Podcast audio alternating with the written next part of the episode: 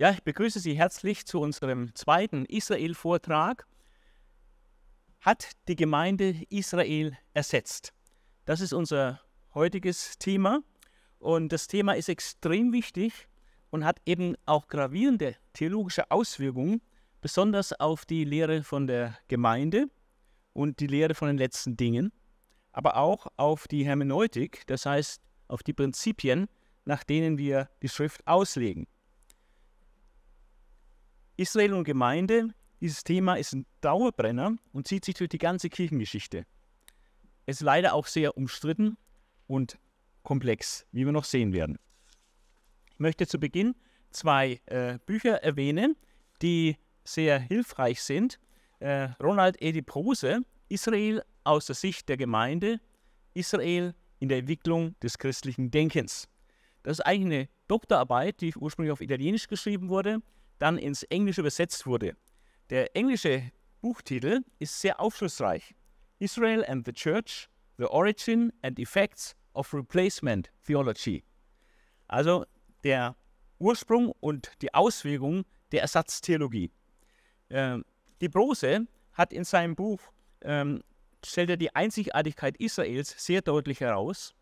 Er bespricht alle relevanten Stellen des Neuen Testaments äh, zu diesem Thema und dann zeichnet er anhand der Kirchengeschichte äh, etwa 1000 Jahre nach, wie sich diese Ersatztheologie innerhalb der Kirche entwickelt hat und welche Auswirkungen diese Ersatztheologie dann auch auf die Kirche, die Lehre von der Gemeinde und die Lehre von den letzten Dingen hatte. Abschließend seinem Buch behandelt er auch noch neuere Entwicklungen. Ein zweites Buch, was ich vorstellen möchte, ist Jakob Thiessen. Er ist der Leiter der Staatsunabhängigen Theologischen Hochschule in Basel und er hat dann ein sehr hilfreiches Buch geschrieben, Israel und die Gemeinde, die Frage nach der Wiederherstellung Israels, eine hermeneutische und exegetische Herausforderung. Ein sehr, sehr gutes Buch. Ähm, er erklärt die Ersatztheologie, er erklärt auch die wichtigsten neutestamentlichen Stellen und hat dann eine ausführliche Exegese äh, zu Römer 9 bis 11, äh, dem hohen Lied über Israel im Neuen Testament, könnte man sagen. Er hat auch dann noch eine, eine Studie zum Thema Volk Gottes und weitere Themen behandelt er in seinem Buch über das Millennium, die Frage eines zukünftigen Tempels und Opferdienstes und auch äh, den Begriff und äh, die Bedeutung der Königsherrschaft Jesu. Also diese zwei Bücher sind extrem hilfreich und haben mir in der Vorbereitung auch sehr geholfen. Der Stoff ist so umfangreich, äh, dass wir das nicht in einem Vortrag reinpacken können, sondern ich möchte zwei Vorträge dafür verwenden. Und in dem heutigen ersten Teil geht es um drei Themen. Die Ersatztheologie oder heilsgeschichtliche Theologie, dass man diese Gegenüberstellung, diesen Kontrast versteht. Dann werden wir uns Varianten der Ersatztheologie anschauen und die Frage, wurzelt die Ersatztheologie im Neuen Testament? Das ist dann das Schwergewicht für heute, dass wir uns die Stellen anschauen, äh, die über Israel lehren und Stellen, die dann auch herangezogen werden, um Ersatztheologie zu begründen. Und ob sie das wirklich tun, äh, das werden wir untersuchen. In dem Fortsetzungsvortrag äh, wollen wir dann sprechen über die Entstehung der Ersatztheologie im nachapostolischer Zeit, ähm, weil ich bin auch zutiefst überzeugt, dass sie nicht wirklich aus dem Neuen Testament kommt. Und man sieht auch, wie sie sich entwickelt hat in der Kirchengeschichte, dass diese neutestamentlichen Stellen gar nicht so die Rolle spielen. Es waren ganz andere Gründe, die zur Entstehung der Ersatztheologie geführt hatten. Dann die, Theolog die theologische und praktische Auswirkung der Ersatztheologie werden wir anschauen und theologische und historische Argumente dagegen. Und äh, wichtig dann noch am Schluss eine Verhältnisbestimmung. Ja, wie sollen wir das Verhältnis Israel und Gemeinde jetzt überhaupt anschauen? Aber jetzt zunächst zur Frage der Ersatztheologie. Die Kernthese der Ersatztheologie ist, dass die Gemeinde an die Stelle Israels tritt. Und die Kernthese der heilsgeschichtlichen Theologie ist, dass die Gemeinde und Israel zwei unterschiedliche Programme in Gottes Plan haben. Tatsache ist, dass die Ersatztheologie die Gemeinde oder die Kirche insgesamt von etwa 1000, von etwa 130 nach Christus, beginnend mit dem Barnabasbrief, bis ins 19. Jahrhundert dominiert hat. Und ähm, das ist wirklich eine lange, lange Zeit und eine über Jahrhunderte, ja sogar weit über 1000 Jahre, wie in Stein gemeißelt gewesen. Aber es gab dann einen Weg zurück zur heilsgeschichtlichen Theologie und den möchte ich kurz nachzeichnen, wie dieser Weg zurück zur heilsgeschichtlichen Theologie, äh, wie, wie der verlaufen ist.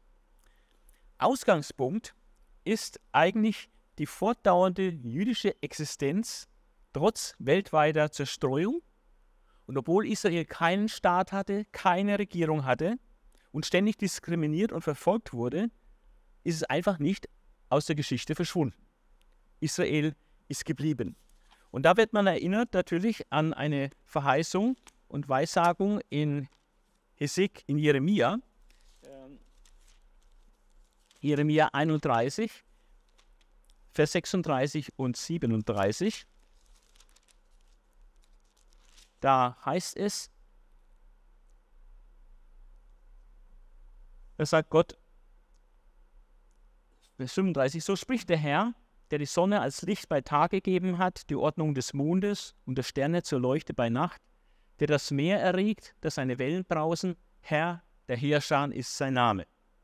Wenn diese Ordnungen vor meinem Angesicht beseitigt werden können, spricht der Herr, dann soll auch der Same Israels aufhören, alle Zeit ein Volk vor meinem Angesicht zu sein. So spricht der Herr. Wenn man den Himmel droben messen kann und die Grundfesten der Erde drunten erforschen vermag, so will ich auch den ganzen Samen Israels verwerfen, wegen all dessen, was sie getan haben, spricht der Herr.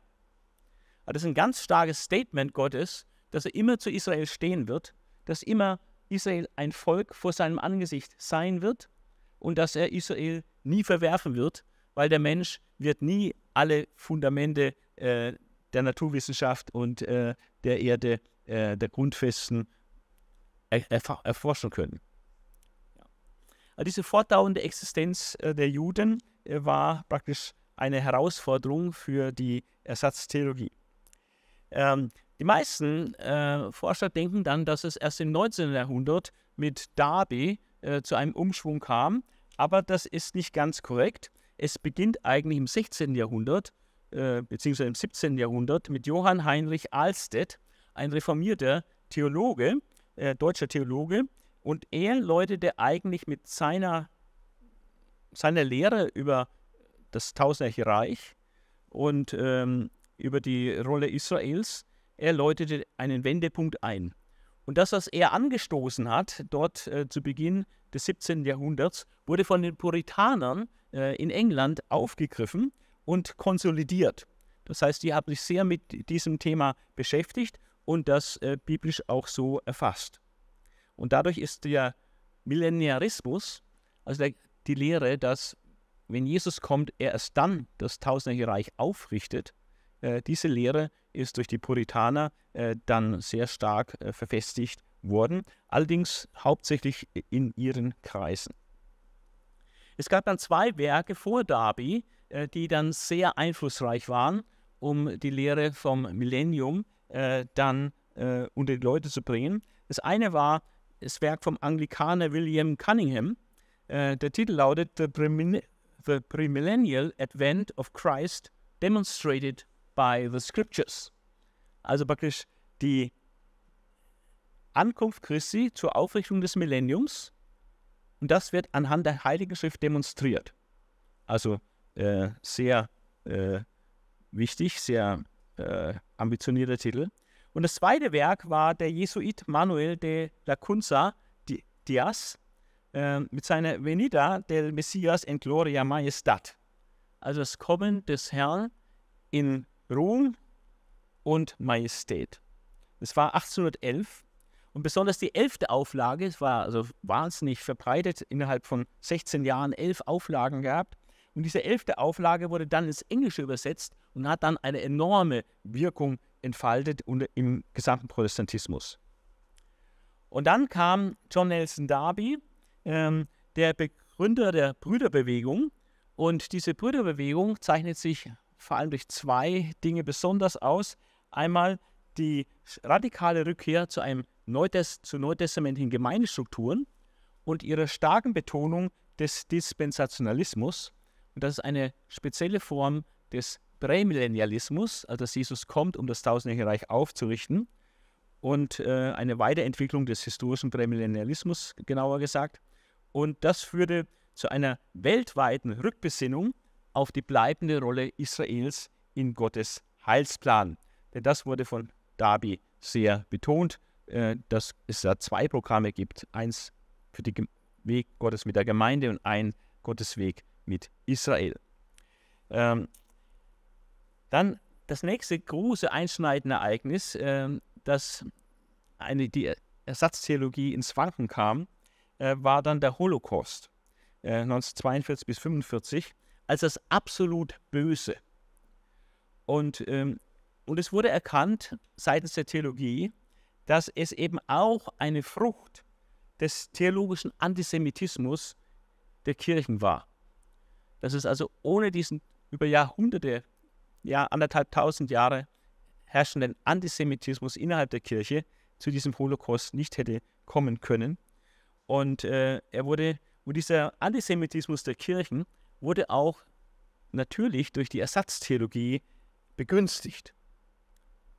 Es muss nicht unbedingt zu Antisemitismus führen, aber es begünstigt Antisemitismus. Und das hat zu einem Umdenken vieler Kirchen geführt.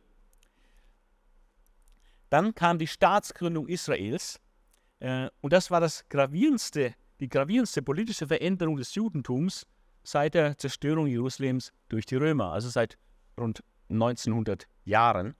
Und das war nochmal so ein Meilenstein, der die Sicht auf Israel natürlich sehr veränderte. Im gleichen Jahr, wie der Staat Israel gegründet worden ist, gab es auch die Gründungsversammlung des Weltkirchenrats und in seiner ersten Vollversammlung hat er, der Weltkirchenrat, sich von der Ersatztheologie ein Stück distanziert. Die EKD-Synode im April 1950 war der erste Verband in Europa, kann man sagen, der eine offizielle Stellungnahme äh, verfasste und sich von der Ersatztheologie abgekehrt hatte. Danach kam es zu einem intensiven Dialog zwischen Christen und Juden, äh, vor allem auf den Kirchentagen, evangelischen und katholischen Kirchentagen, äh, aber natürlich auch äh, im Rahmen der Ökumene. Ähm, vom Weltkirchenrat gab es Kommissionen, die diesen christlich-jüdischen Dialog äh, vorangetrieben hat. Und das führte 1965 dann im in der katholischen Kirche im Rahmen äh, des Vatikanischen, Zweiten Vatikanischen Konzils äh, zu einer äh, ausführlichen Stellungnahme äh, in dieser Nostra Etate, ähm, wo es ein Wendepunkt in der römisch-katholischen Kirche und nach äh, Bellikan, er sagt, es ist die kraftvollste christliche Bestätigung der bleibenden Erwählung Israels seit Römer 9 bis 11. All diese, dieses, diese Lehraussagen in Nostra Etate, die kraftvollste christliche Bestätigung der bleibenden Erwählung Israels seit Römer 9 bis 11. Das ist praktisch heute Standard. Äh, es wurde dann wichtig war dann für Deutschland auch noch der evangelische, die evangelisch-rheinische Kirche, die in einem Synodalbeschluss 1980 äh, auch äh, sich von der Ersatztheologie äh, zurückgetreten ist. Und äh, der Titel dieses Beschlusses lautet zur Erneuerung des Verhältnisses von Christen und Juden. Und dieses neue Verständnis ähm, des Verhältnisses der Kirchen zum jüdischen Volk wurde dann auch äh, schriftlich festgehalten durch die Kommission des Weltkirchenrats für christlich-jüdischen Dialog in einer Erklärung vom 4. November 1988. Fazit äh, von diesem Rückkehr äh, zur heilsgeschichtlichen Anschauung oder dass Israel wieder eine Rolle spielt äh, im Plan Gottes. Fazit ist, erstens, allein zwischen 1951 und 1990, also in 40 Jahren nach der Staatsgründung Israels, rückten weitere 13 europäische Gemeindeverbände in offiziellen Verlautbarungen von der Ersatztheologie ab. Das ist sehr positiv. Das zweite ist weniger positiv, nämlich im Zuge des christlich-jüdischen Dialogs erfolgte eine Anerkennung des Judentums als Heilsweg. Das heißt, die Juden brauchen nicht missioniert werden, die brauchen sie nicht zu Jesus bekehren, die sind gerettet, weil sie Juden sind. Das ist eine neue Anschauung, äh, die sehr weit äh, verbreitet ist äh, und demzufolge dann auch eine Abkehr von der Judenmission. Wird praktisch gesagt, nach dem Holocaust können die Christen sich nicht mehr erlauben, Juden missionieren zu wollen. Und man kehrt sich komplett von der Judenmission ab und äh, verachtet die Judenmission. Das ist sehr negativ, diese beiden Entwicklungen. Wir haben dann äh, weiter nach dieser Zeit, also nach der Staatsgründung und nach diesen Entwicklungen, haben wir das, die, die weltweite Sammlung Israels im Land der Väter, dass sie weiter fortschreitet und somit nach Überzeugung vieler Christen äh, alttestamentliche Prophetie erfüllt. Tatsache ist auf jeden Fall, dass der Anteil der Weltjudenheit, die im Land Israel lebte, als der Staat gegründet wurde, damals war es etwa 5% aller Juden lebten im, im, Land Israel und heute, äh, 70 Jahre später oder 75 Jahre später, sind es nicht mehr 5%, sondern 43,6% der Weltjudenheit lebt im Staat Israel. Und äh, das ist äh, auch wichtig im Hinblick auf Jeremia 23, 7 bis 8. Darum siehe, es kommen Tage, spricht der Herr, da wird man nicht mehr sagen, so wahr der Herr lebt, der die Kinder Israel aus dem Land Ägypten herausgeführt hat, sondern so wahr der Herr lebt, der den Samen des Hauses Israel aus dem Land des Nordens heraufgeführt und wiedergebracht hat und aus allen Ländern, wohin ich sie versprengt habe. Und sie sollen wohnen in ihrem Land. In meinem ersten Israel-Vortrag habe ich aufgezeigt, dass es eben viele Weissagungen gibt, die von einer weltweiten Sammlung Israels sprechen, als Werk Gottes. Und äh, man muss einfach sehen, dass das geschieht seit etwa 150 Jahren, dass Gott dabei ist, Israel aus der gesamten Welt, die Juden zu sammeln und ins Land Israel zu bringen. Und äh, für Karl Barth ist die Existenz des jüdischen Volkes in der Völkerwelt der einzige natürliche Gottesbeweis. Jetzt wollen wir uns die Varianten zur Ersatztheologie anschauen. Ähm, das ist sehr interessant, hier die Nuancen zu sehen, äh, welche verschiedenen Betonungen es im Rahmen der Ersatztheologie alles gibt. Vom Grundverständnis her kann man mal zwei Richtungen unterscheiden. Einmal die vergeltende Ersatztheologie. Äh, hier wird betont, dass Israel verworfen wurde wegen seines hartnäckigen Unglaubens. Ähm, das wird zum Beispiel von den Rekonstruktionalisten, ähm, die in Amerika sehr stark sind, äh, sehr betont. Also die Verwerfung Israels als Folge von Unglauben und die Gemeinde ist somit nur der Plan B. Ja, also äh, Gott hätte es lieber gehabt, wenn Israel gleich äh, sich bekehrt hätte, aber die Gemeinde ist nur äh, ist Plan B und weil Israel nicht wollte, hat Gott jetzt praktisch seinen Deal mit der Gemeinde gemacht. Die Gemeinde ersetzt Israel, äh, weil Israel im Unglauben verharrt hat. Die vergeltende Ersatztheologie. Ähm, die meisten Anhänger der Ersatztheologie äh, sehen das aber, betonen das anders und sie sehen eine nicht vergeltende Ersatztheologie. Es geht gar nicht äh, um Bestrafung für Israel, sondern die Ersetzung des ethnischen Israels durch Christus und die Gemeinde, so ist die Mehrheitsmeinung, wird gesagt, das war schon immer der Plan Gottes. Äh, Gott wollte schon immer praktisch eine universale Gemeinde aus Juden und Heiden und äh, das ist dann passiert, äh, eben im ersten Jahrhundert. Und äh, Israel ist praktisch jetzt überflüssig geworden. Äh, Im Blick auf die judenchristliche Perspektive, welche Rolle spielen Juden äh, in, in der Gemeinde äh, aus dem Blickwinkel der Ersatztheologie? da gibt es die modifizierte Ersatztheologie, wo das überhaupt in Blick genommen wird. und ähm, hier wird dann betont, im Gegensatz zu äh, den Jahrhunderten davor, wo man das überhaupt nicht betont hat, aber jetzt wird dann betont in dieser modifizierten Ersatztheologie, äh, dass die jüdischen Schriften, das Alte Testament, aber auch die jüdische Literatur äh, im christlichen Glauben eine Rolle spielen und dass die messianischen Juden, die in der Gemeinde sind, das Recht haben, ihr Erbe, also auch ihr kulturelles Erbe, in ihren christlichen Glauben einzubringen. Äh, sowas hat man den Juden, Christen im Mittelalter zum Beispiel nie zugestanden.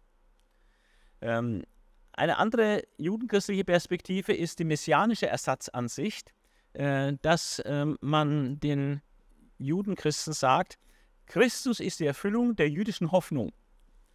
Äh, vergiss die nationalen Hoffnungen, die die Juden hegten. Das war ein Irrtum oder das kam nicht, weil Israel im Unglauben war. Ähm, es geht allein um Christus. Und Christus hat alle Hoffnungen, alle Sehnsüchte der Juden erfüllt. Und es geht nur darum, Juden für Christus zu gewinnen äh, und in die Gemeinde zu bringen. Und äh, also positiv, ähm, eure jüdische Hoffnung ist 100% erfüllt äh, durch Christus.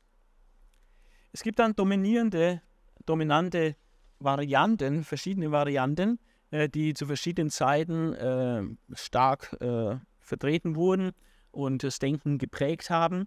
Äh, die sind auch nicht so gegensätzlich, manche sind ein bisschen ähnlich, andere ein bisschen anders, wie wir sehen werden. Aber dass man mal gehört hat, das kann man sich unmöglich jetzt alles merken, aber dass man mal gehört hat. An Varianten im Blick auf Ersatztheologie gibt es zum Beispiel das Ersatzmodell. Das war im Barnabasbrief und auch von Luther war das das grundlegende Modell. Kirche ist neues Gottesvolk und ersetzt Israel. Deswegen Ersatzmodell. Israel ist unter dem Fluch und Zorn Gottes. Ja. Die Tora als Heilsweg ist beendet und der Bund Gottes mit Israel ist völlig zerstört, wird auch nicht mehr erneuert, der ist tot. Und der einzelne Jude erhält Anteil am Heil, indem er sich taufen lässt und Christ wird. Also dieses Ersatzmodell. Ähm, etwas anders sahen es dann die Pietisten seit dem 17. Jahrhundert und auch viele evangelikale Gruppen und Freikirchen äh, sehen, haben etwas andere Betonung. Sie sprechen vom Integrationsmodell. Ähm, die Kirche als einziges Volk Gottes nimmt einen Teil des bleibend erwählten Judentums in sich auf. Also hier spricht man von einer bleibenden Erwählung des Judentums, sogar innerhalb der Ersatztheologie. Aber dieses, dieser bleibende erwählte Teil der Juden wird in der Kirche aufgenommen und in die Kirche integriert.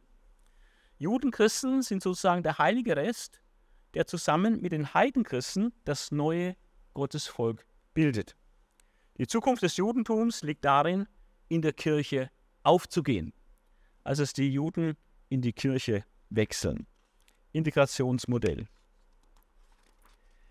Das Typologiemodell ähm, war äh, über Jahrhunderte die Mehrheitsmeinung und ist auch immer noch ein bisschen in dieser Nostra Aetate Stellungnahme ähm, präsent. Ähm, Israel als bis Jesus, also Israel bis Jesus, ist Vorläufer der Kirche. Das Vorbild Israel wurde nun durch sein Abbild Kirche überboten. Ja, und wenn etwas überboten wird und was Besseres da ist, dann kann man die alten Modelle ja praktisch entsorgen. Ja. Das Vorbild Israels wurde nun durch sein Abbild Kirche überboten. Und als Beispiel, wie da so gedacht wird, ist zum Beispiel der Auszug Israels aus der Knechtschaft Ägyptens ist vor allem, vor allem eine symbolische Vorwegnahme des Auszugs der Kirche aus der Knechtschaft des jüdischen Gesetzes. So werden auch Beziehungen hergestellt zwischen der Geschichte Israels und der Kirche, ähm, die wir so im Neuen Testament nicht lesen, aber die das Denken sehr stark geprägt haben. Äh, man sieht eine abgestufte Heilsgeschichte mit klarer Überlegenheit der Offenbarung Gottes im Neuen Testament gegenüber dem Alten Testament. Also es wird nicht als gleichwertige Offenbarung betrachtet, sondern das Neue Testament ist höherwertig und äh, völlig überlegen. und wir können das Neue, das, Alte Testament nur vom Neuen Testament her verstehen. Das Alte Testament hat so kein Eigenrecht zum Beispiel in diese Richtung. Ja. Typologiemodell. Ähm,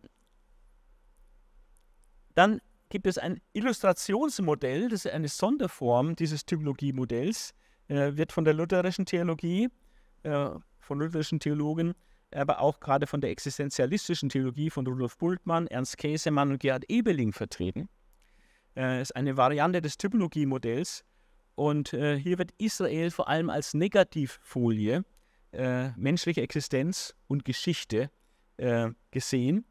Ähm, das Judentum als Zeuge und Spiegel des Zorns Gottes. Also meine Frau sagt immer, es kann, ist jedes nützlich, kann er immerhin noch als schlechtes Beispiel dienen. Ja? So ein bisschen der Richtung, Judentum als Beispiel für den Zorn Gottes und für das Gericht Gottes, damit du es nicht so machst wie die Juden. Und hier wird gesagt bei diesem Illustrationsmodell, im Licht des Irrwegs des gesetzlichen Judentums erkennt die Gemeinde oder die Kirche immer wieder das Gnadengeschenk des Heils. Also Israel als Negativfolie. Und eine letzte Entwicklung, die äh, jüngeren Datums ist, das Subsumptionsmodell, äh, findet sich bei liberalen äh, Theologen, religionspädagogische und an, an Religionsdialog in, orientierten Entwürfen. Äh, bekannt ist hier vor allem der Entwurf von Wolfhard Pannenberg. Besondere Gottesbeziehung Israels im Rahmen des allgemeinen Vorauswissen aller Menschen von Gott. Also alle Menschen haben irgendwie eine Ahnung von Gott und anhand in der Bibel sehen wir halt, wie das Volk Israel seine, sein Gotteswissen äh, verarbeitet hat. Äh, Israels Erwählung sei dann nur ein Beispiel, also Erwählung muss man fast in Anführungszeichen setzen, ein Beispiel für Religiosität und Gottesbezug aller Menschen und dadurch ist es eigentlich gar keine besondere Erwählung mehr. Der Jude Jesus wird als der allgemein religiöse Mensch interpretiert und die Lehre Jesu wird als eine humane Ethik betrachtet. Eine humane Ethik und aus ihrer Einbettung in die Besonderheit des Judentums, weil Jesus ja Jude war und in diesem Kontext gelebt hat, aus dieser Einbettung ins Judentum wird das komplett herausgelöst. Also das ist äh, schon ein bisschen sehr extreme Variante. Jetzt kommen wir zum Hauptthema äh, des heutigen Vortrages. Wurzelt die Ersatztheologie im Neuen Testament? Wenn es so wäre, oder wenn es so ist, dass sie im Neuen Testament wurzelt, dann glauben wir sie auch. Soll sie glauben, müssen sie glauben. Aber wenn das nicht so ist, dann brauchen wir sie nicht zu glauben. Von daher ist diese Frage natürlich entscheidend. Äh, unabhängig von aller Wirkungsgeschichte in der Kirchengeschichte, sondern die entscheidende Frage ist, ist die Ersatztheorie wirklich die Lehre, was das Neue Testament zu Israel lehrt? Wurzelt die Ersatztheologie im Neuen Testament? Und ähm, ich möchte beginnen mit den Stellen, die eigentlich zeigen, dass das nicht so ist. Und dann werde ich in einem zweiten Teil noch die Stellen anschauen, äh, wo es andersrum scheint oder die dann hergenommen werden, um Ersatztheologie zu legitimieren. Aber lass uns erstmal die Stellen anschauen, wo die Bibel, was sie über Israel lehrt.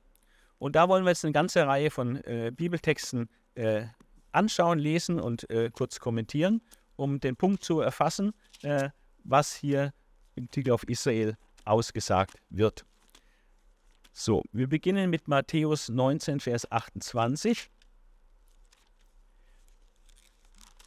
19, Vers 28, ähm, da heißt es, Jesus aber sprach zu ihnen, also den Jüngern, wahrlich, ich sage euch, ihr, die ihr mir nachgefolgt seid, werdet in der Wiedergeburt, wenn der Sohn des Menschen auf dem Thron seiner Herrlichkeit sitzen wird, auch auf zwölf Thronen sitzen und die zwölf Stämme Israels richten. In der Wiedergeburt. Gemeint ist die Wiedergeburt der Welt, die Erneuerung der Welt äh, in Verbindung mit dem Kommen Jesu, dem Wiederkommen Jesu. In der Wiedergeburt, wenn der Menschensohn, nämlich Jesus Christus, auf seinem herrlichen Thron, Thron der Herrlichkeit ist sein herrlicher Thron sitzt, was werden die Jünger dann machen? die, zwölf, die Jünger werden die zwölf Stämme Israels regieren.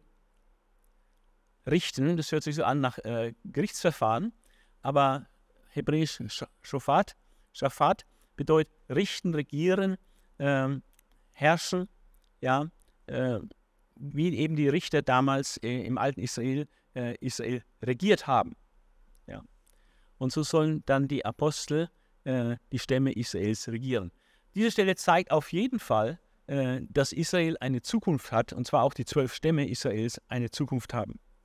Matthäus 23, 37 bis 39.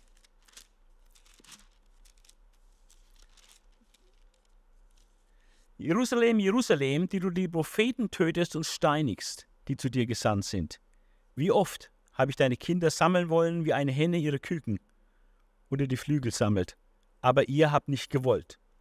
Siehe, euer Haus wird euch verwüstet gelassen werden. Denn ich sage euch, ihr werdet mich von jetzt an nicht mehr sehen, bis ihr sprechen werdet, gepriesen sei der, welcher kommt im Namen des Herrn. Diese Stelle klagt Jesus über Jerusalem, dass die Gesandten Gottes tötet und Jesus weissagt, dass ihre Verwüstung, also die Verwüstung Jerusalems. Aber damit ist nicht zu Ende, sondern Jesus sagt, sie werden ihn wiedersehen. Also Jerusalem wird ihn eines Tages wiedersehen und zwar erst dann, wenn sie ihn willkommen heißen. Gelobt sei der, der kommt im Namen des Herrn das, was die Kinder und auch äh, viele Leute äh, gerufen haben, als Jesus eingezogen ist, triumphal in Jerusalem, einige Kapitel vorher. Ja, gelobt sei der, der kommt im Namen des Herrn. Das wurde von den Pharisäern und Schriftgelehrten praktisch als Blasphemie, äh, als Gotteslästerung ausgelegt. Aber es ist ein Zitat aus Psalm 118, Vers 36. Und Jesus sagt, Israel wird, Jerusalem wird mich wieder sehen, aber erst zu dem Zeitpunkt, wenn sie mich willkommen heißen und sagen, gelobt sei, der da kommt im Namen des Herrn. Also das sieht auch nicht nach Ersatztheologie aus. Die nächste Stelle ist äh, Lukas 19, Vers 11 bis 27. Wir müssen nicht äh, alles lesen, ähm, aber den Zusammenhang hier. Es ist äh, die, die, Parabel mit den anvertrauten Funden. Und äh, Lukas 19, Vers 11 äh, ist der Ausgangspunkt genannt. Als sie aber das hörten, fuhr er fort und sagte, Entschuldigung, in Vers. Ja. Ja, als sie aber dies hörten, fuhr er fort und sagte ein Gleichnis, weil er nahe bei Jerusalem war. Und sie meinten, das ist der Ausgangspunkt, Sie meinten, das Reich Gottes würde unverzüglich erscheinen. Und das war die Auffassung der Jünger natürlich, dass jetzt, wo Jesus da ist, das Reich Gottes, das Königreich Gottes, unverzüglich anbricht. Und dann hat er ihnen ein Gleichnis, das Gleichnis von anvertrauten Funden erzählt. Und ähm, da sagt Jesus sehr deutlich, äh, dass das eben nicht zugleich passiert. Er sprach nur, ein Edelmann zog in ein fernes Land, um sich die Königswürde zu holen und dann wiederzukommen. Es ist klar, dass Jesus mit diesem Edelmann sich selbst meint, der in ein fernes Land zieht, nämlich in den Himmel, um dort die Königswürde zu empfangen und dann wiederzukommen. Und das, äh, dass man weg abreist, um die Königswürde zu empfangen, ist für die Juden jetzt nichts äh, Unbekanntes, äh, denn die ganzen Herodianer, die mussten ihre Königswürde auch immer in Rom erst bestätigen lassen. Die reisten also nach Rom erhielten dort die Königswürde über Israel und äh, sind dann zurückgekehrt. Und so wird Jesus äh, als der Edelmann äh, lange weg sein. Äh, er wird sich die Königswürde holen und dann zurückkommen, um seine Königsherrschaft anzutreten. Und das äh, entspricht auch dem, was wir in Daniel 7 lesen, äh, dass der Menschensohn in den Himmel auffährt und dort zum Universalherrscher gemacht wird äh, denen dann alle Völker, Nationen und so dienen müssen. Und ähm, dort bekommt er diese Königswürde. Aber die Umsetzung äh, und die Ausübung seiner Königswürde äh, ist dann erst, wenn er wiederkommt, um sein Königreich hier aufzurichten. Und was passiert dann? Gut, die Knechte, die äh, treu waren, werden ihren Lohn bekommen, aber es passiert auch etwas mit denen, die nicht wollten, dass es über sie herrscht. Und die heißt es, die werden dann erschlagen, heißt es in Vers 27. Ähm, heißt es dann, äh, doch jene meine Feinde, die nicht wollten, dass ich König über sie werde, bringt sie her und erschlagt sie vor mir. Das bezieht sich natürlich auf die Wiederkunft Jesu und äh, auf, die, auf das Gericht, wenn Jesus dann wiederkommt, das Gericht über die Ungläubigen. Eine weitere wichtige Stelle im Blick auf die Zukunft äh, Israels äh, ist Lukas 21, Vers 24 bis 33. Äh, wobei der Vers 24 jetzt hier äh, ganz entscheidend ist. 21, Entschuldigung. 21. Da spricht äh, Jesus von der Zerstörung Jerusalems, was dann 70 nach Christus durch die Römer passiert ist. Und er ähm, endet diese Szene und sagt, und sie werden fallen durch die Schärfe des Schwertes und gefangen weggeführt werden unter alle Heiden. Also weltweite Zerstreuung als Folge der Zerstörung Jerusalems. Das war genau zutreffend. Aber dann fügt er noch einen Satz ein, äh, der es total in sich hat. Und Jerusalem wird zertreten werden von den Heiden, bis die Zeiten der Heiden erfüllt sind. Also die Zeiten der Heiden, da wo Israel unter, dauerhaft unter Fremdherrschaft oder die Herrschaft der Nationen geriet, äh, von denen auch Daniel schreibt, dass eben mächtige äh, Königreiche, Weltreiche erstehen, äh, und Israel war unter der Herrschaft der Babylonier, dann unter der Herrschaft der Medo-Perser, unter der Herrschaft der, der Griechen, dann unter der Herrschaft der Römer. Und, ähm, und diese Reiche werden über Israel herrschen, bis dann die Zeit der Heiden zu Ende sein wird und Jesus wiederkommt und er dann äh, die Herrschaft der, der Völker zerbricht und sein Reich in Israel aufrichtet. Die Zeiten der Nationen enden auf jeden Fall erst mit Jesus, mit Jesu Wiederkunft, wie Vers 25 bis 28 uns zeigen. Und es wird Zeichen geschehen an Sonne und Mond und Sternen und auf Erden Angst der Heidenvölker vor Ratlosigkeit bei dem Tosen des Meeres und der Wogen, da die Menschen in Ohnmacht sinken werden vor Furcht und Erwartung dessen, was über den Erdkreis kommen soll. Denn die Kräfte des Himmels werden erschüttert werden und dann werden sie den Sohn des Menschen kommen sehen in einer Wolke mit großer Kraft und Herrlichkeit. Die Völkerwelt wird die Wiederkunft Jesu sehen, erleben. Wenn dies aber anfängt zu geschehen, so richtet euch auf und erhebt eure Häupter, weil eure Erlösung naht. Also die Erlösung, äh, nicht nur die Erlösung der Gemeinde, sondern auch die Erlösung äh, Jerusalems äh, und Israels. Und äh, dieses Kommen des Reiches, Reiches Gottes in sichtbarer Gestalt, wenn Jesus in Macht und Herrlichkeit wiederkommt, dieses Kommen hat gewisse Vorzeichen, äh, die, die man beachten soll.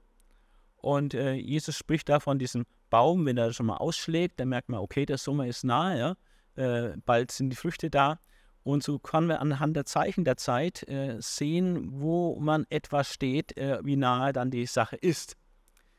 Und in dem Zusammenhang sagt Jesus dann noch zwei Dinge in Vers 32 und 33. Er sagt, Wahrlich, ich sage euch, dieses Geschlecht wird nicht vergehen, bis alles geschehen ist. Also auch eben diese Wiederkunft äh, und das Kommen in Herrlichkeit und so weiter.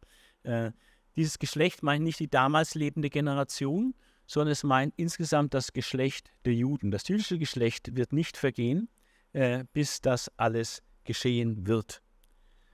Himmel und Erde werden vergehen, aber meine Worte werden nicht vergehen. Also, wie gesagt, das ist also bombenfest, was ich euch sage. Israel wird nicht vergehen, bis das alles umgesetzt wird, was ich hier gesagt habe, weil meine Worte auch nicht vergehen werden. Eine nächste Stelle äh, zum Thema Israel äh, ist dann Apostelgeschichte 1, Vers 6 bis 8. Äh, sehr wichtig eigentlich. Ähm, da fragen die, welche zusammengekommen waren, sprachen, Herr, kurz nach der Auferstehung Jesu, Herr, stellst du zu dieser Zeit für Israel die Königsherrschaft wieder her. Ein ganz klares Ziel, womit die Jünger beschäftigt sind, es geht um die Aufrichtung der Königsherrschaft für Israel, nicht mehr unter jüdischer, über römischer Fremdherrschaft. Und ob jetzt der Zeitpunkt gekommen ist, nachdem er auferstanden ist, äh, dass er dem Israel diese Königsherrschaft wiederherstellt. Und die Antwort Jesu ist äh, doppelt. Er sagt, äh, er sprach zu ihnen, es ist nicht eure Sache, die Zeiten oder Zeitpunkte zu kennen, die der Vater in seiner eigenen Vollmacht festgesetzt hat, sondern ihr werdet Kraft empfangen, wenn der Heilige Geist auf euch gekommen ist, und ihr werdet meine Zeugen sein in Jerusalem und in ganz Judäa und Samaria und bis an das Ende der Erde. Also, ähm, das ist ganz entscheidend. Ähm, diese doppelte Antwort Jesu. Er sagt nicht, habt ihr was völlig falsch verstanden.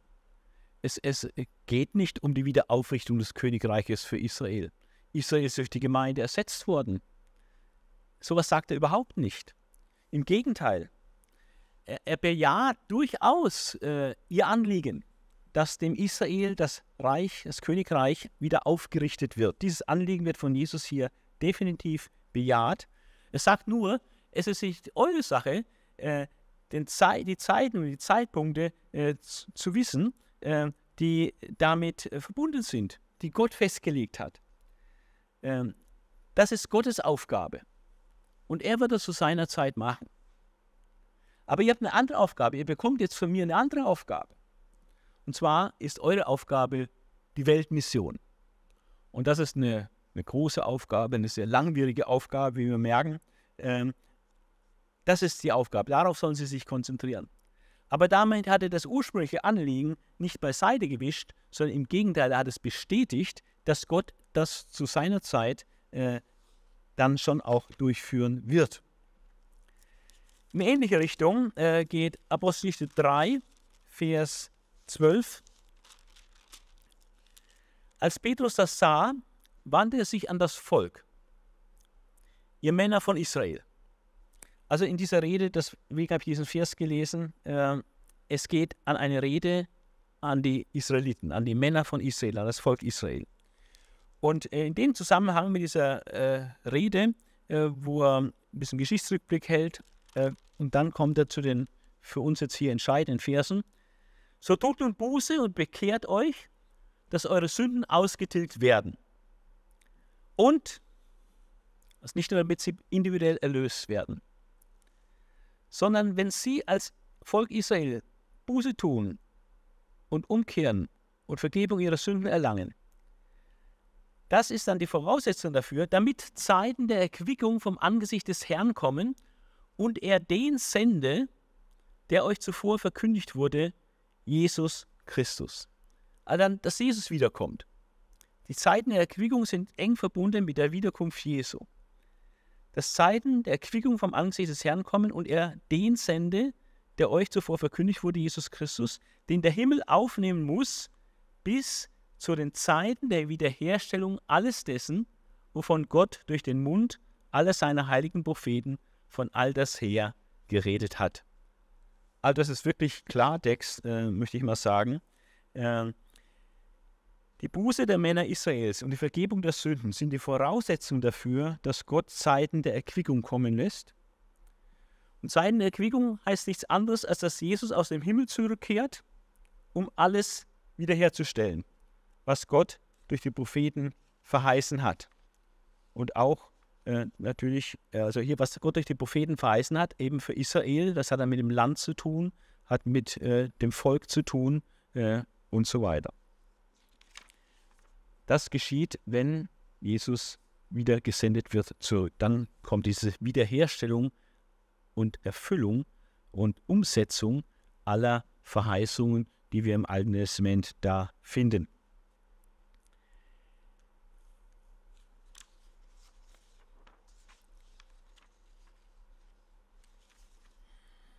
Ich habe hier.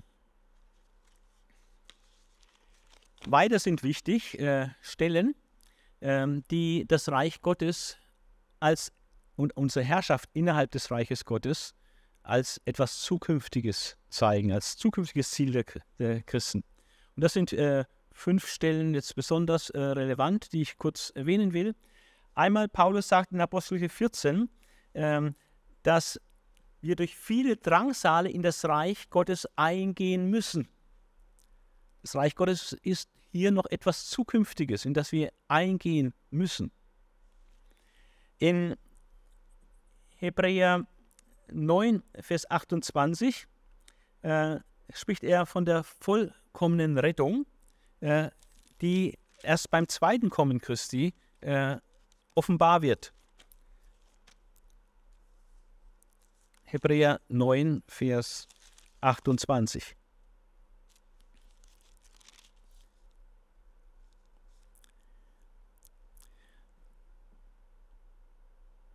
So wird der Christus, nachdem er sich einmal zum Opfer dargebracht hat, um die Sünden wieder auf sich zu nehmen, um die Sünden vieler auf sich zu nehmen, zum zweiten Mal denen erscheinen, die auf ihn warten, nicht wegen der Sünden, sondern zum Heil. Also zur Rettung, zur Errettung, zum Heil. Es wird eine heilsame Sache sein, wenn Jesus wiederkommt. Der Sieg Jesu über die Feinde ist noch zukünftig. In äh, Hebräer 10, Vers 12 bis 13 äh, lesen wir 10, 12 bis 13. Er aber hat sich, nachdem er ein einziges Opfer für die Sünden dargebracht hat, das für immer gilt, zur Rechten Gottes gesetzt. Das ist jetzt. Und da wurde auch zum Universalkönig intronisiert nach Daniel 7. Dass er für und er wartet hinfort, bis seine Feinde als Schemel für seine Füße hingelegt werden. Also das ist auch noch nicht passiert, das ist zukünftig, äh, dass seine Feinde ihm alle zu Füßen gelegt werden. Äh, in Hebräer 12, Vers 28 lesen wir davon, dass auf uns ein unerschütterliches Reich wartet. Auch das ist noch Zukunftsmusik. Äh, Im Moment sind noch die Reiche dieser Welt äh, da, ähm, aber wir erwarten ein unerschütterliches Reich, was nie mehr erschüttert wird, was nie untergeht. Äh, das, was äh, Daniel in seiner Prophetie in Kapitel 2 äh, mit dem Stein verbindet, der dann die ganze Welt ausfüllt und die Herrschaft dann auf kein anderes Volk mehr übergeht. Äh, dieses unerschütterliche Reich ist noch Zukunftsmusik. Und äh, Paulus erinnert in 2 Timotheus 12 seinen Timotheus daran, wenn wir erdulden, werden wir mitherrschen. Also auch hier das Mitherrschen mit Christus ist noch etwas Zukünftiges. Und in Offenbarung 20, Vers 4 und 6 äh, haben wir die Teilhaber der ersten Auferstehung diejenigen, die an der ersten Auferstehung teilgenommen haben, äh, die in der Trübsal zu Tode gekommen sind und bei der ersten Auferstehung teilhaben, alle Gläubigen haben an der ersten Auferstehung teil, äh, die werden dann mit Christus tausend Jahre herrschen. Also das ist äh, sehr wichtig, dieser Gedanke, dass es eine ganze Reihe von Bibelstellen gibt, die das Reich Gottes als noch etwas Zukünftiges darstellen und unsere Herrschaft in diesem Reich ist auch noch zukünftig. Jetzt kommen wir aber zum äh, Haupttext des Neuen Testaments, äh, der über Israel lehrt. Äh, es ist die wichtigste Stelle äh, zum Thema Israel, äh, was wir im Neuen Testament finden, so wie 1. Korinther 13 das hohe Lied der Liebe, Hebräer 11 das hohe Lied des Glaubens, so ist äh, Hebräer, ist Römer 9 bis 11 ist das hohe Lied über Israel. Und äh, ich möchte euch diese drei Kapitel jetzt mal durchführen äh, und die Hauptgedanken äh, dieser Kapitel ähm, darstellen, dass man den roten Faden kriegt und welche unglaublich bedeutsamen Aussagen hier über Israel getroffen werden, als positive Lehre des Neuen Testaments zu Israel. Ähm, zunächst mal die Stellung äh, von Römer 9 bis 11 im Römerbrief äh, kann man diskutieren, ist das ein neuer Abschnitt, weil es jetzt zum Thema Israel geht, ähm, oder ist es der krönende Abschluss von Römer 1 bis 8, äh, sodass das alles zusammenhängt ähm, zum Thema Gerechtigkeit Gottes. Ja? Äh, beides hat seinen Charme. Vielleicht ist die Zusammenstellung mit Römer 1 bis 8 äh, noch besser. Äh, das ist quasi den Höhepunkt äh, dieser Lehre über die Gerechtigkeit Gottes dann darstellt. Äh, Israels Vorrechte, ähm, die werden in, in, Römer, ich nehme jetzt mal eine andere Bibel, weil da habe ich mir das alles angestrichen. Israels Vorrechte werden ähm, in Kapitel 9, 1 bis 5 äh, sehr stark ausgeführt. Wir sehen auch die, die Liebe des Paulus zu Israel. Deswegen lese ich diese fünf Verse. Was ich jetzt sage, ich lese das nach der neuen Genfer Übersetzung. Was ich jetzt sage, sage ich in der Gegenwart Christi. Mein Gewissen bezeugt mir und der Heilige Geist besteht mir, dass es die Wahrheit ist und dass ich nicht übertreibe. Der Gedanke an die Angehörigen meines Volkes, an meine Brüder, mit denen mich die gemeinsame Herkunft verbindet, erfüllt mein Herz mit tiefer Traurigkeit. Ihretwegen bin ich in ständiger innerer Not. Ich wäre sogar bereit, für Sie ein Verfluchter zu sein, ausgestoßen aus der Gemeinschaft mit Christus. Ein unglaublicher Satz. Sie sind ja Israeliten. Und jetzt fängt er an, die Vorrechte Israels aufzuzeigen. Sie sind ja Israeliten. Ihnen hat Gott die Sohneswürde geschenkt. Du bist mein erstgeborener Sohn. Ihnen hat er sich in seiner Herrlichkeit gezeigt. Mit ihnen hat er seine Bündnisse geschlossen. Ihnen hat er das Gesetz und die Ordnung des Gottesdienstes gegeben. Ihnen gelten die Zusagen und ihnen gelten die Verheißungen. Das ist ganz wichtig, weil in der Satztheologie werden die Verheißungen des Alten Testaments, die Israel gegeben werden, auf die Gemeinde übertragen durch eine eher allegorische Auslegung. Und ähm, hier heißt es ganz klar, ihnen, den Juden, ihnen gelten die Verheißungen.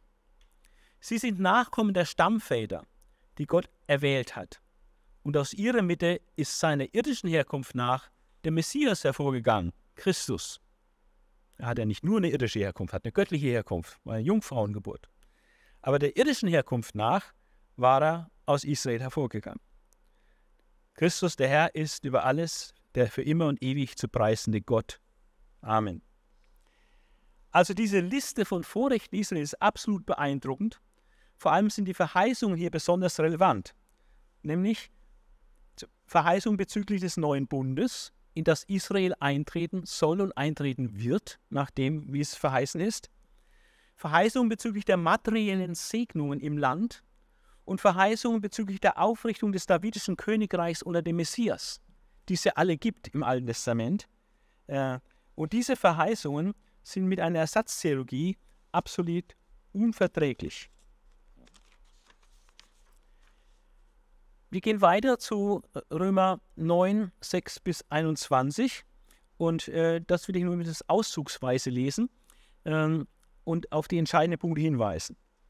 Ähm, wir haben hier einen Zusammenhang von Verheißung und gültiger Nachkommenschaft. Also nicht jeder, der leiblich abstammt von Abraham, ist Same Abrahams, ja, und da gibt es einen Zusammenhang, nur das, was mit der Verheißung konform geht. Und das äh, ist doppelter Hinsicht wahr. Es gilt einmal im Blick auf Isaak, also nicht Ismael, sondern Isaak. Und auch nicht, nicht Jakob, sondern Esau. Ähm, also Gottes Erwählung, ähm, Sohnschaft, Nachkommenschaft Abrahams hat, hängt mit Verheißung zusammen. Das ist das Erste, was wir hier äh, festhalten. Ich lese mal einige Verse. Es ist nun nicht etwas so, dass Gottes Zusagen hinfällig geworden wären. Aber es gehören eben nicht alle Israeliten zum wahren Israel. Nicht alle, die von Abraham abstammen, sind deshalb schon seine wahren Kinder. Vielmehr war zu Abraham gesagt worden, als deine Nachkommen sollen die gelten, die von deinem Sohn Isaak abstammen. Mit anderen Worten, nicht die leibliche Abstammung macht Menschen zu Kindern. Zur wahren Nachkommenschaft Abrahams werden nur die gerechnet, die aufgrund der Zusage, die Gott ihm gegeben hatte, von ihm abstammen. Also es hat mit der Verheißung zu tun. Und nicht nur dieses eine Mal war es so, sondern auch bei Rebekka, als sie Zwillinge bekam. Beide waren zwar Söhne unseres Stammvaters Isaak, aber Gott ist es, der beruft. Noch bevor sie daher geboren waren und irgendetwas Gutes oder Böses getan hatten, sagt er zu Rebekka, der Ältere wird sich dem Jüngeren unterordnen müssen. Also der Esau wird sich dem Jakob, dem Jüngeren, unterordnen müssen. Und damit bekräftigt Gott die bleibende Gültigkeit seines Plans, nachdem seine Wahl nicht von menschlichen Leistungen abhängig ist, sondern einzig und allein von seiner eigenen freien Entscheidung. Also Gott hat sich entschieden, den Isaak und nicht den Ismael zu nehmen. Gott hat sich entschieden, den, den Jakob zu erwählen, um mit ihm diese Geschichte zu, zu schreiben äh, und eben nicht den Esau. Und ähm, das liegt dann nicht äh, an menschlichen Leistungen, sondern es einfach entscheidend ist die Erwählung Gottes, die Entscheidung Gottes. Ja, am Beispiel des Mose, so geht der Text dann weiter, zeigt Gott, äh, dass Gottes Erbarmen nicht am menschlichen Bemühen, sondern allein an Gott liegt. Gott hat es gefallen, sich über Mose zu erbarmen und sich ihm zu offenbaren. Am Beispiel des Pharao wird dann weiter gezeigt, dass die Verhärtung gegenüber Gott ebenfalls auch Wirken Gottes ist. Natürlich hat Pharao sich selbst auch verhärtet, aber Gott hat ihn verhärtet, um an ihm seine Macht zu demonstrieren. Und Gott ist einfach als Schöpfer und Gott in der Lage und berechtigt, äh, aus seinen Menschen zu machen, was er will. Wir sind nicht berechtigt, Gott Vorwürfe zu machen, sagt Paulus, denn er als Schöpfer hat jedes Recht, das zu tun, was er will, wie ein Töpfer mit dem Ton kann der Ton auch nicht sagen, warum machst du mich zu einem solchen Gefäß. Also das ist sehr wichtig zu verstehen.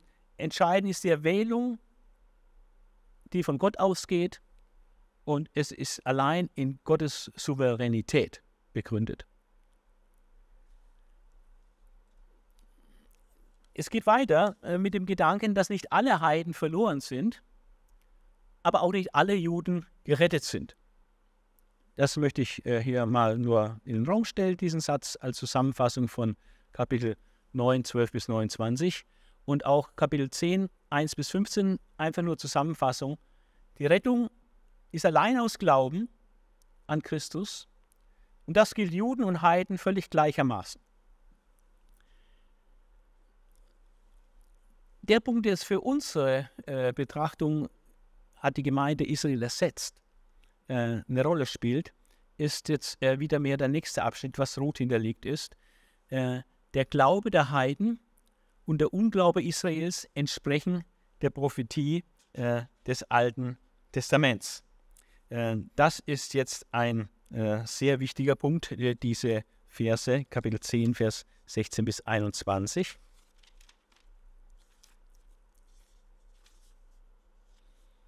Aber nicht alle haben das Evangelium angenommen. Schon Jesaja sagt: Herr, wer hat unserer Botschaft geglaubt? Wie wir gesehen haben, setzt der Glaube das Hören der Botschaft von Christus voraus. Im Hinblick auf Israel stellt sich daher die Frage: Hatten sie etwa keine Gelegenheit, die Botschaft zu hören? Natürlich haben sie sie gehört. In der Schrift heißt es ja von denen, die sie verkünden: Überall auf der Erde ist ihre Stimme zu hören. Ihre Botschaft ist bis in die entlegensten Gebiete der Welt vorgedrungen. Aber so könnte man weiter fragen, hat Israel vielleicht nicht verstanden, worum es bei dieser Botschaft geht? Die Antwort darauf ist schon bei Mose zu finden. Dort heißt es, ich werde euch auf ein Volk eifersüchtig machen, das gar keines ist, sagt der Herr. Ich werde euch zum Zorn über ein Volk reizen, das nichts von mir weiß. Und bei Jesaja findet sich die erstaunliche Feststellung, ich habe mich von denen finden lassen, die mich nicht suchten, sagt der Herr. Ich habe mich denen zu erkennen gegeben, die nicht nach mir fragten. Im Hinblick auf Israel dagegen heißt es bei Jesaja: Von früh bis spät habe ich die Hände nach meinem, einem Volk ausgestreckt, das sich weigert, mir zu gehorchen und das sich mir beständig widersetzt. Überhaupt mal muss man sagen, Römer Kapitel 9 bis 11 ist der Abschnitt des Neuen Testaments, der die höchste Dichte an Zitaten aus dem Alten Testament enthält. Und so auch hier in diesem Abschnitt ist voll gespickt mit alttestamentlichen Zitaten. Und ähm, es gibt dann Bibelstellen, die Israels Unglauben weissagen, die Paulus hier zitiert. Jesaja 53, Vers 1. wer hat unserer Botschaft geglaubt? Oder Jesaja 65, Vers 2, äh, von früh bis spät habe ich die Hände ausgestreckt und sie haben nicht gewollt. Ja. Also Israels Unglaube ist von der Prophetie gesehen worden. Gleichzeitig ist auch der Glaube der Heiden, dass Heiden zum Glauben kommen, in der Schrift geweissagt. Und zwar schon ganz tief vorne in der Schrift, in 5. Mose, im Lied des Mose, 5. Mose 32, Vers 21, äh, heißt es, ich werde euch auf ein Volk eifersüchtig machen, das gar keines ist, sagt der Herr. Ich will euch zum Zorn über ein Volk reizen, das nichts von mir weiß. Also die Gemeinde ist kein ethnisches Volk, ein Volk, das gar keines ist. Es ist ein Volk, aber eigentlich kein normales Volk. Und ähm, es ist ein Volk, was nichts von Gott weiß, weil sie Heiden sind. Aber an diesem Volk, das wird Gott sich zu sich holen und um dadurch mit diesem Volk will er Israel eifersüchtig machen, damit das ungläubige Israel zu ihm zurückkehrt. Das ist die Denke, äh, die Gott hat. Und in Jesaja 65 wird es bestätigt, ich habe mich von denen, ich habe mich von denen finden lassen. Gott hat sich finden lassen. Von denen, die mich nicht suchten, nämlich von den Heiden. Und äh, das ist sehr wichtig zu sehen. Sowohl der Unglaube Israels ist keine Überraschung, und auch der, das Heiden zum Glauben kommen ist auch keine Überraschung. Es war alles im Alten Testament schon vorher gesehen. Im nächsten Abschnitt geht es um die extrem wichtige Frage, hat Gott sein Volk Israel dann etwa verstoßen? Und äh, die Aussage ist ganz klar, Gott hat sein Volk Israel nicht verstoßen, aber zum Teil verstockt. Verstockt schon, aber nicht verstoßen. Was will ich damit sagen? Hat Gott sein Volk etwa verstoßen? Niemals, sagt Paulus. Und er beweist das, dass nicht ganz Israel verstoßen ist, äh, an seiner Person. Ich bin ja selbst ein Israelit, ein Nachkomme Abrahams aus dem Stamm Benjamin. Und daher, er ist gläubig. Ist nicht ganz Israel verstoßen. Und diese These ist so wichtig. Hat Gott Israel verstoßen? Ähm, dass er sie nochmal wiederholt in Kapitel, in Vers 2, in der ersten Hälfte von Vers 2. Und sagt nochmal, nein, Gott hat sein Volk nicht verstoßen. Und es wird begründet, schließlich hat er schon vor aller Zeit die Entscheidung getroffen, dass es ihm gehören soll. Israel ist Gottes Eigentumsvolk. Es ist nicht verstoßen, auch wenn es äh, ungläubig ist oder die Mehrheit ungläubig ist.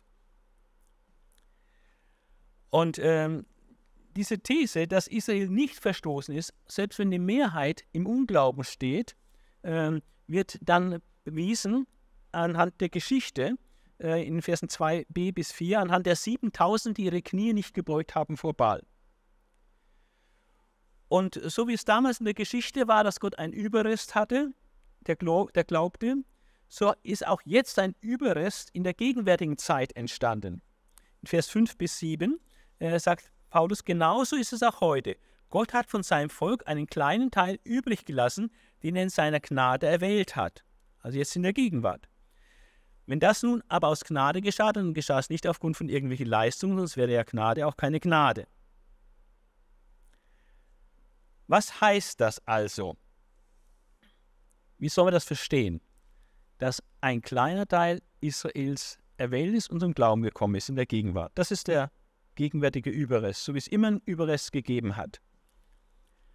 Und jetzt kommt der entscheidende Punkt, dass diese Verstockung Israels die den größten Teil des israelischen Volkes ausmacht, zur Zeit des Paulus und auch heute, dass die Verstockung eines Teils von Israels auch diese erfüllt alttestamentliche Prophetie. Und dann werden hier äh, Stellen äh, sind da zu berücksichtigen äh, und ich lese weiter, wo diese alttestamentlichen Stellen zitiert werden. Was heißt das also? Israel in seiner Gesamtheit nicht erreicht, worum es sich so sehr bemüht hat. Das Ziel erreicht hat nur der Teil des Volkes, den Gott erwählt hat. Bei den übrigen ist es zu einer inneren Verhärtung oder Verstockung gekommen. Genau wie es in der Schrift heißt. Also die Verstockung ist Erfüllung von alttestamentlicher Prophetie. Und dann zitiert er Jesaja 29, Vers 10. Gott hat einen Geist der Verblendung über sie kommen lassen. Er hat ihnen Augen gegeben, mit denen sie nicht sehen und Ohren, mit denen sie nicht hören. Das ist so ein Mischzitat wahrscheinlich aus Jesaja 29, Vers 10 und Jesaja 6, Vers 9 bis 10, der Verstockungsauftrag, äh, den Jesaja bekommen hat. Und so ist es bis zum heutigen Tag, dieser Verstockungsauftrag. Und, ähm, und dann erwähnt er noch äh, 5. Mose 29, äh, Vers 5, äh, wo er sagt, bis zum heutigen Tag. Ja. Also die Verstockung Israels erfüllt auch alttestamentliche Prophetie. Das heißt, es ist alles noch im grünen Bereich im Prinzip. Es ist alles noch so, wie es von der Schrift auch vorher gesehen, vorher gesagt worden ist. Und jetzt kommen wir, nähern wir uns dem Höhepunkt, nachdem diese Vorrede war. Ähm, Israel ist gestrauchelt, ja, wird aber nicht liegen bleiben. Ihrem Fall folgt die Wiederannahme. Und das ist jetzt die entscheidende Aussage, äh, Vers 11 bis 15. Will ich damit sagen, also mit dieser Verhärtung, die sich an Israel da auch erfüllt, will ich damit sagen, dass sie zu Fall gekommen sind, um nie wieder aufzustehen? Antwort, keineswegs. Auf gar keinen Fall will Paulus das sagen, dass Israel nicht wieder hochkommt, dass dieser ungläubige, verhärtete Teil Israels nicht wieder hochkommt. Keineswegs. Sie haben zwar einen falschen Schritt getan, aber das hat den anderen Völkern Rettung gebracht. Und dadurch wiederum sollen sie selbst eifersüchtig werden. Wenn aber schon dieser falsche Schritt Israels die Welt so reich gemacht hat, und wenn schon das, was für Israel ein Verlust war, für die anderen Völker einen so großen Gewinn bedeutet, wie wird es dann erst sein, wenn Israel in voller Zahl umkehrt, heißt es hier. Den unter euch, die keine Juden sind, möchte ich Folgendes sagen. Als Apostel der nichtjüdischen Völker setze ich alles daran, dass durch meinen Dienst an diesen Völkern die Herrlichkeit des Evangeliums sichtbar wird. Denn vielleicht gelingt es mir gerade dadurch, mein eigenes Volk eifersüchtig zu machen und einige von ihnen zu retten. Das erwartet Paulus durchaus, dass durch seinen Dienst unter den Völkern auch einige Juden gerettet werden. Wenn nämlich schon die Verwerfung Israels der Welt die Versöhnung mit Gott brachte, was wird dann erst Israels Wiederannahme bedeuten? Nichts Geringeres, als dass Tote lebendig werden. Dieser Text hat ein, ein Partnertext, ein, ein Gegenstück, ähm, und zwar ein Gegenstück in Kapitel 11, Vers 25 bis 27, was wir uns auch gleich noch genauer anschauen werden und bildet praktisch dieser Text einen vorläufigen Höhepunkt und der zweite Text bildet dann einen abschließenden Höhepunkt. Die Pointe hier in diesem vorläufigen Höhepunkt ist der Gegensatz zwischen Israel und den Völkern. Äh, der wird vor allem in Vers 12 und in Vers 15 dargestellt. Also ein klarer Kontrast, hier Israel, dort die Völker. Und dieser Gegensatz wird äh, in dreierlei Hinsicht entfaltet. Einmal in der jüngeren Vergangenheit, dann in der Gegenwart, im Heute und wenn Jesus wiederkommt. Also in Vergangenheit, Gegenwart und Zukunft. Und wie stellt sich dieser Gegensatz dar? Ähm, ist vielleicht mal einfacher, die Sache äh, systematisch anzuschauen. Ähm, und ähm, das möchte ich jetzt mal machen, auf Israel bezogen. In der Gegenwart, in der Vergangenheit, ähm, spricht dabei im Blick auf Israel, wenn er ihre Vergangenheit anschaut, von Gefallen, Verlust, Verwerfung. Wenn er auf ihre Gegenwart schaut, dann sagt er, jetzt ist die Zeit, wo Israel zur Eifersucht gereizt werden kann, gemäß 5. Mose 32, 21. Und dadurch auch einige gerettet werden können. Aber was Israels Zukunft betrifft, Israels Fülle, Pleroma, sehr schwierig zu deutender Begriff, äh, aber es wird ja dann auch äh, ergänzt äh, durch Wiederannahme. Äh, ist das äh, Par äh, synonymer Parallelismus hier, Vers 12 und Vers 15 in Teilen. Von daher, es geht um die Wiederannahme Israels, ihre Fülle, wenn sie zur Fülle kommen. Ähm, das ist das, was in der Zukunft ansteht. Und das ist natürlich herrlich. Also Vergangenheit, Gegenwart, Zukunft bei Israel. Schauen wir uns an, was der Text sagt im Blick auf Vergangenheit, Gegenwart äh, und Zukunft bei den äh, Völkern, die jetzt bei den Gläubigen, bei den Christen. Ihr Fall bedeutet für die Völker, gerettet zu werden. Ihr Verlust bedeutet für die Völker Gewinn. Ihre Verwerfung bedeutet für die Völker Versöhnung. Das ist das, was jetzt schon passiert ist, äh, seit Jesus Christus gekreuzigt und auferstanden ist. Seit Pfingsten. In der Gegenwart äh, sind sie, die Gemeinde, die Heiden, die da gerettet sind. Sie sind der Anreiz zur Eifersucht für Israel nach 5. Mose 32, 21. Aber auch für die Völker ist in der Zukunft etwas Wunderbares, Großartiges bereitgestellt. Äh, dieser Satz äh, sagt, äh, wenn schon ihr Verlust für die Heiden Gewinn war, ihre Verwerfung, äh, ihr Verlust Gewinn war für die Heiden, wie viel mehr, ja, wie wird es dann erst sein, wenn Israels Fülle erreicht ist? Vollzahl oder ihre Wiederannahme auf, auf, da ist. Also man erwartet hier etwas sehr Positives. Und dieses sehr Positive wird in Vers 15, äh, der weithin parallel ist zu Vers 12, äh, noch näher ausgeführt. Ähm, was wird dann erst Israels Wiederannahme bedeuten? Also wenn Israel in der Zukunft wieder angenommen wird, dieser verstockte, ungläubige Teil, wenn der wieder angenommen wird in der Gesamtheit, was wird das für die Heidenvölker bedeuten? Und er sagt hier, nichts Geringeres, als das Tode lebendig werden. Und äh, das ist etwas, was beim Kommen Jesu geschieht. Da geschieht die erste Auferstehung. Da werden die Toten lebendig gemacht, die in Christus verstorben sind. Äh, auch nach der Reihenfolge in 1. Korinther 15, ganz klar. Ähm, Auferstehung der Toten, das Kommen Jesu und der neue Äon, der dann anbricht, äh, die Aufrichtung des Reiches und so weiter, das wird auch für die Völkerwelt äh, fantastisch sein und alles in Schatten stellen, was wir jetzt in dieser gegenwärtigen Zeit erleben. Und dann äh, zeigt Paulus noch sein, den Heidenchristen seinen Eifer für Israel äh, in den Versen 13 bis 14, äh, dass er, obwohl er Heidenapostel ist, das ist seine Berufung, aber er brennt trotzdem für Israel und sieht auch seine Heidenmission als ein Baustein, Puzzlestein, um Israel zu dienen, nämlich durch die Bekehrung von Heiden Israel eifersüchtig zu machen auf diese Heiden und dass sie einen Anreiz bekommen, auch zum Glauben zu kommen.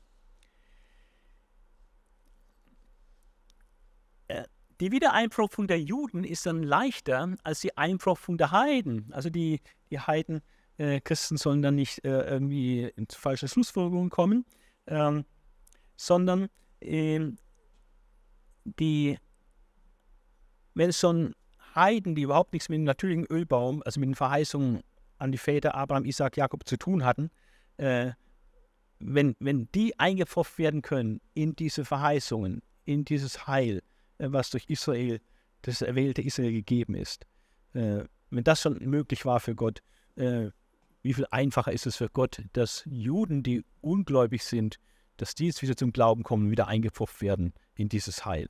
Also das ist äh, noch äh, wichtiger Punkt. Ähm, die Wiedereinpfropfung der Juden ist, ist, leichter als die Einpfropfung der Heiden. Und genau um diese Wiedereinpfropfung der Juden äh, geht es dann in diesem zweiten Schlüsseltext, ähm, Kapitel 11, Vers 25 bis 32, den ich auch jetzt erst noch lesen möchte. 11, Vers 25 bis 32. Ich möchte euch, liebe Geschwister, über das Geheimnis der Absichten Gottes mit Israel nicht im Unklaren lassen damit ihr nicht in vermeintlicher Klugheit aus der gegenwärtigen Verhärtung Israels falsche Schlüsse zieht.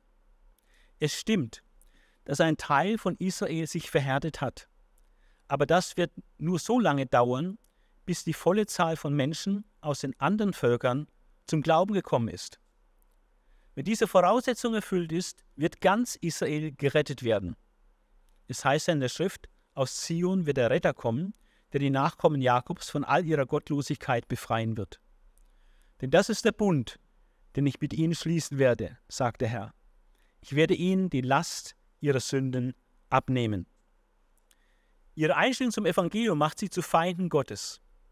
Aber das kommt euch zugute. Andererseits folgt aus der Wahl, die Gott getroffen hat, dass sie von ihm geliebt sind. Er hat ja ihre Stammväter erwählt. Und wenn Gott in seiner Gnade Gaben gibt oder jemand beruft, dann macht er das nicht rückgängig. In der Vergangenheit wart ihr es, die Gott nicht gehorcht hatten. Und durch den Ungehorsam Israels ist es dazu gekommen, dass ihr jetzt sein Erbarmen erfahren habt. Umgekehrt sind sie es, die gegenwärtig Gott ungehorsam sind. Und dass ihr dadurch sein Erbarmen kennengelernt habt, soll dazu führen, dass schließlich auch sie sein Erbarmen erfahren. Und so hat Gott alle, ohne Ausnahme, zu Gefangenen ihres Ungehorsams werden lassen, weil er allen seinen, Gna seine Erbarmen erweisen will. Gottes Heilsratschluss bezüglich der zukünftigen Rettung ganz Israels.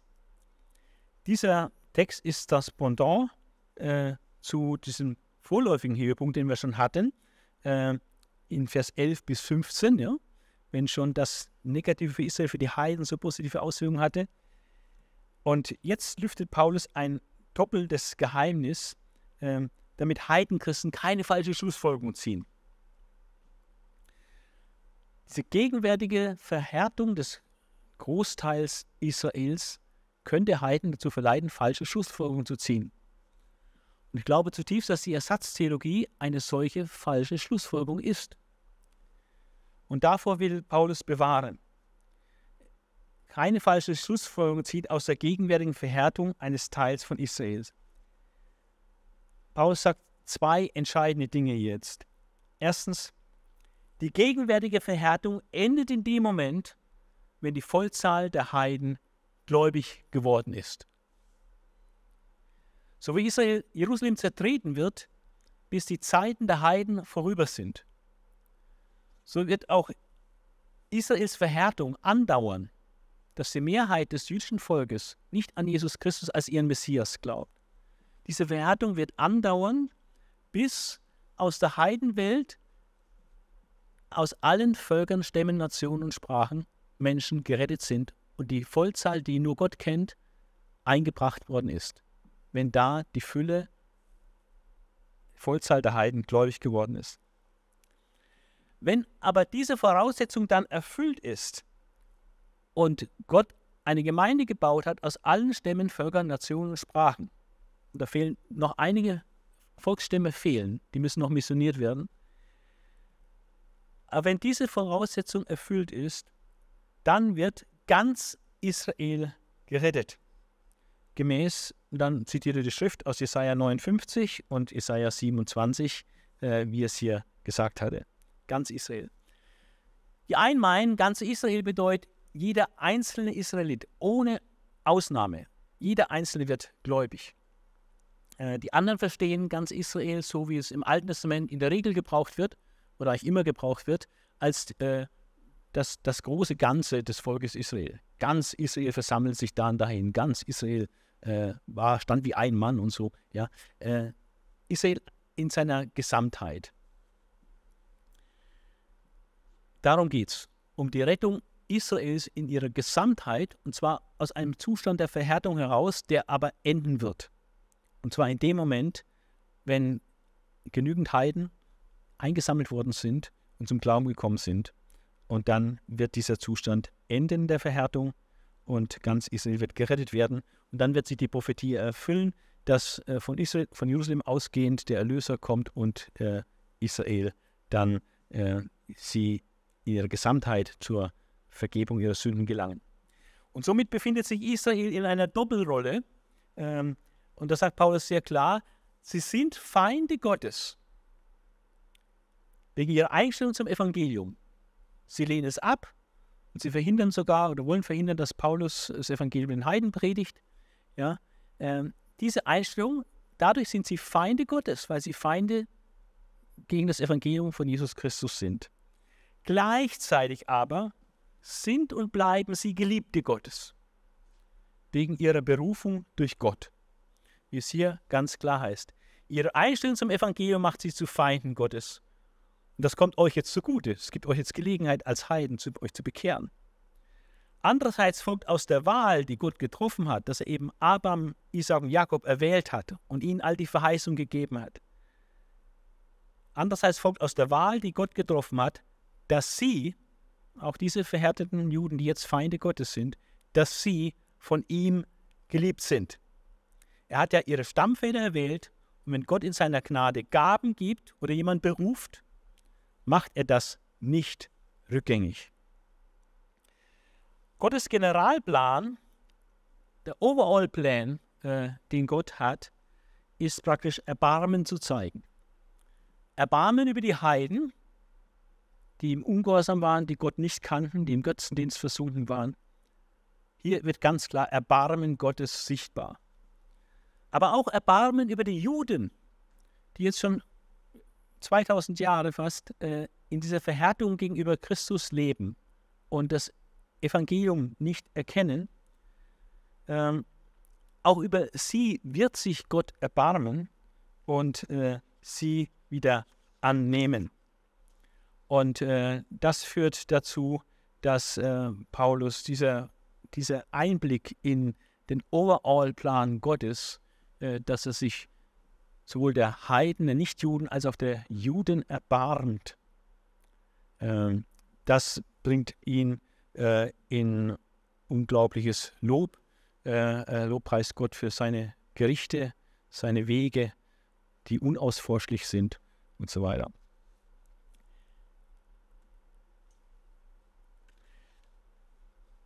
Wir sind gleich am Ende jetzt hier zu dem neutestamentlichen Befund, was äh, das Neue Testament positiv über Israel lehrt. Ähm, wir sehen weiterhin, dass Paulus auch immer zuerst den Juden predigt ähm, seine, macht das immer, wenn er irgendwo hingeht und da gibt es eine Synagoge, dann geht er immer erst in die Synagoge und predigt den Juden. Und das ist nicht einfach nur Missionsstrategie, weil es ein günstiger An Anknüpfungspunkt ist, bei den Juden anzufangen, sondern es hat auch einen tieferen Sinn. Ähm, dieser, dass Paulus immer zuerst zu den Juden geht, ähm, zeigt einfach auch die bleibende Vorrangstellung Israels. Ähm, immer wieder heißt es im, im Römerbrief, den Juden zuerst. Den Juden zuerst. Und dann auch den Griechen oder den Nichtjuden. Ja, den Juden aber zuerst. Juden sind das auserwählte Volk. Das Heil kommt von den Juden. Deswegen haben sie eine Vorrangstellung aufgrund äh, der Erwählung, äh, die Gott getroffen hat. Bleibende Vorrangstellung Israels. Und ähm, Paulus hat eben auch eine unglaubliche Liebe zu Israel. Das haben wir gehört, als wir Kapitel 9 gelesen haben. Er sagt sogar, wenn es nach ihm ginge, wäre er sogar bereit, ähm, auf sein Heil zu verzichten in Christus, auf ewig verdammt zu sein, wenn es helfen würde, dass seine jetzt ungläubigen Volksgenossen, die Juden, errettet würden, würden werden würden. Äh, das ist natürlich völlig unmöglich, ähm, aber es zeigt diese unglaubliche Liebe, die er zu Israel hat äh, diese Liebe zeigt sich dann auch, dass er beständig gebetet und fleht für die Bekehrung Israels und äh, dass Israels Eifer für Gott da ist, das erkennt er an. Zwar mit Unverstand, sagt er, aber sie haben einen enormen Eifer äh, für Gott. Und äh, das führt zu, folgender, äh, zu folgendem vorläufigen Ergebnis. Äh, die heilsgeschichtliche Linie, die lautet Sendung Jesu zur Erlösung. Das erste Kommen Jesu war nicht, um das Reich für Israel aufzurichten, sondern es war, um am Kreuz zu sterben für unsere Sünden, für die Sünden der ganzen Welt, um Erlösung zu beschaffen. Das ist der Ausgangspunkt. Israel als Volk Gottes äh, in seiner Gesamtheit hat darauf mit Unglaube reagiert. Nur Einzelne sind zum Glauben gekommen.